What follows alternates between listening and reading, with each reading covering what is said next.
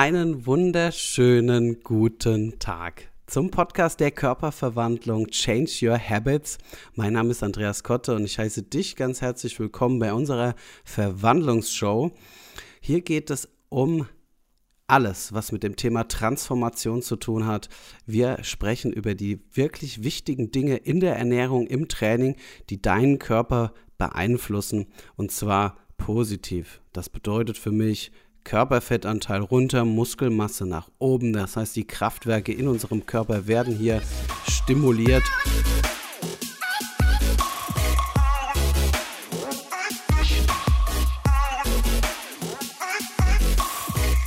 Und ja, was hat jetzt hier die Mahlzeitenfrequenz damit zu tun? Und ja, jetzt müssen wir vielleicht erstmal an dieser Stelle kurz definieren, die Mahlzeitenfrequenz. Was meine ich denn damit Mahlzeitenfrequenz? Das bedeutet, wie oft isst du am Tag eine Mahlzeit? Ja, mm, ich kann hier an dieser Stelle für euch einfach ein paar wichtige Infos rausgeben, was dieses Thema beinhaltet. Denn über die letzten Jahre habe ich damit halt wirklich viel experimentiert mit meinen Kunden. Ich habe über die letzten Jahre wirklich weit über 1000 Menschen transformiert und damit meine ich wirklich diese harten Transformationen, die entstehen, wenn man drei Monate sich an ein striktes Ernährungs- und Trainingsprogramm hält. Und der Klassiker bei unserer Mahlzeitenfrequenz im privaten Bereich und im Freizeitbereich ist halt, wir essen zwischen zwei Mahlzeiten und einem Snack. Das ist so der Klassiker. Und ja, wenn jemand da schon ein bisschen strukturierter ist, dann gibt es drei Mahlzeiten und einen Snack meistens. Und da bewegen wir uns drin. An der Stelle ist halt wichtig hier zu sagen, dass wenn ich das tue, was alle anderen tun, dass ich natürlich auch die Ergebnisse habe wie alle anderen. Und diese Ernährungsform, Beispiel, wir nehmen jetzt das erste, zwei Mahlzeiten und eine, eine, eine Snack-Mahlzeit. Das ist halt wirklich so, dass wir in diesen zwei Mahlzeiten und eine Snack-Mahlzeit erstmal gar nicht die Makronährstoffe unterbekommen, die wir brauchen, um unseren Körper zu transformieren. Und zwar, wenn ich das so mache, ich kann, wir gehen jetzt mal von einem durchschnittlichen, durchschnittlicher Frau, gehen wir einfach mal aus, die vielleicht in einer Transformation am Tag zwischen 100 und 150 Gramm Eiweiß bei dementsprechendem Sportprogramm zuführen sollte. Und ja, das kriege ich ja gar nicht in zwei Mahlzeiten unter. Da müsste jede Mahlzeit mindestens 50 Gramm Eiweiß beinhalten. Das wären, ähm, ja, 500, das muss man ganz kurz nachrechnen. Das wären auf jeden Fall, ja, wir, wir müssten auf jeden Fall schon so 500, 600 Gramm Fleisch pro Tag essen und das auf zwei Mahlzeiten verteilt. Das geht, ist richtig. Aber es ist halt in der Praxis dann meistens nicht aufzufinden. Keiner frühstückt oder isst am Vormittag dann eine Mahlzeit, die halt so zusammengesetzt ist, dass ich 50 Gramm Eiweiß habe. Wenn jetzt jemand da schon ein bisschen zielorientierter unterwegs ist, wird er natürlich auch eine Mahlzeit zuführen, die vielleicht ein Magerquark 500 Gramm, einen Löffel Eiweißpulver. Ja, das ist, da kommen wir auf diese Werte. Aber ist in der Praxis wirklich nicht zu finden. Und deswegen empfehlen wir von der Körperverwandlung bei Frauen zwischen vier und fünf Mahlzeiten und bei Männern zwischen vier und sechs Mahlzeiten am Tag, um den Eiweißbedarf, den wir halt brauchen, um das Sportprogramm auch gewährleisten zu können, auch abzudecken. Und ja, so viel jetzt erstmal dazu zu der Frequenz aus der Praxis. Jetzt werdet ihr vielleicht sagen, ja, aber was ist denn mit Intermittent Fasting? Ja, das bedeutet, dass man halt Intervalle hat, ne? Ähm, dass ich am Tag vielleicht hm, sage, okay, ich habe ein Zeitfenster, ich esse 18 Stunden am Tag nichts, gar nichts. Und dann habe ich sechs Stunden ein Zeitfenster, in dem ich was esse. Ja, 16,8, 18,6, 20,4. Da gibt es die unterschiedlichen Zusammensetzungen, wo immer die erste Zahl bedeutet, das ist der Zeitraum, in dem ich faste und der andere Zeitraum, in dem ich esse und dort meine Kalorien unterbringe. Das hat wirklich viele Benefits. Das kann sehr gut funktionieren. Es hat sich aber für uns in der Praxis herausgestellt, dass diese Ernährungsform, auch wenn es darum geht, wieder in eine ja, normale Ernährung zurückzukehren nach einer Diätphase, nicht praktikabel ist. Also ich möchte hier in keinster Weise, hier darf man mich nicht missverstehen, diese Sache jetzt irgendwie negativ darstellen. Aber wenn man mit Sinn und Verstand darüber nachdenkt, man kommt aus seiner Ernährung zwei Mahlzeiten ein Snack oder drei Mahlzeiten ein Snack, dann entschließt man sich abzunehmen mit einer Mahlzeitenfrequenz 16,8 oder ich sag mal 18,6, finde ich persönlich dann noch ein bisschen besser um halt quasi so über den Fastenvorgang generell länger in der Fettverbrennung zu bleiben. Habe ich aber dann, wenn ich dann wieder damit breche, meine Fastenzeit, das folgende Problem, dass sich erstmal mein Körper daran gewöhnt hat, in kürzerer Zeit eine höhere Nahrungsmenge zuzuführen. Und das macht sich bemerkbar in der Praxis. Ich habe in den seltensten Fällen es gesehen, beziehungsweise eigentlich gar nicht, dass jemand das, was er in diesem Fastenintervall abgenommen hat und wieder zu einer normalen Ernährungsform zurückgekehrt ist, das gehalten hat. Ich habe das noch nie persönlich erlebt und das in fast 13 Jahren persönlicher Betreuung, wo ich auch mit diesen Instrumenten gearbeitet habe. Also es ist eine gute Form, um den Körper zu entgiften, finde ich sehr gut. Oder wenn man sehr fortgeschritten ist und seinen Körper im Griff hat. Und da kann man natürlich so einen Fastenvorgang ähm, nehmen. Man wird sehr, sehr viel positive Gründe dafür finden, warum das gut ist. Ich an dieser Stelle kann einfach sagen, wenn dein Ziel es ist, wirklich nachhaltig abzunehmen, würde ich in erster Linie nicht auf so ein Konzept zurückgreifen. Es gibt gewisse andere Ernährungsformen, die auch jetzt nicht, die, nicht so eine hohe Mahlzeitenfrequenz haben, wie jetzt zum Beispiel auch die Warrior Diet, die ähnlich gestrickt ist wie jetzt das intermittierende Fasten. Aber auch hier ähm, gelten ähnliche, ja, ähnliche Prinzipien.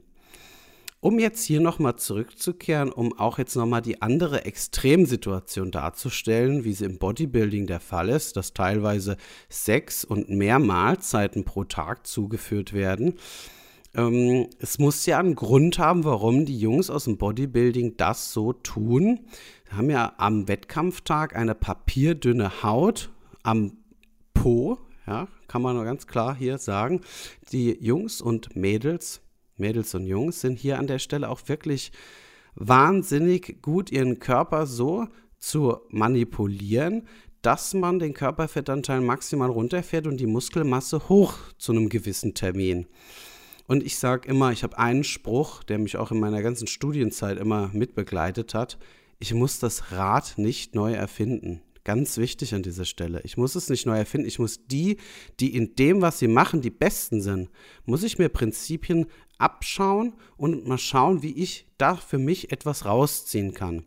Und das habe ich in meiner Konzeption der Körperverwandlung, der Ernährungskonzeption, der Trainingskonzeption so abgeleitet, dass jeder Mensch seine Körperzusammensetzung spielend leicht beeinflussen kann, ohne dass der Hunger im Fokus ist. Darauf lege ich ganz besonderen Wert, weil keiner, beziehungsweise ich eingeschlossen, ich bin am Ende des Tages auch nur ein ganz normaler Mensch und ich hasse es auch, abends einen richtigen Hunger zu haben, bevor ich ins Bett gehe. Und deswegen ist mir es halt auch wichtig, dass man da vorbeugt.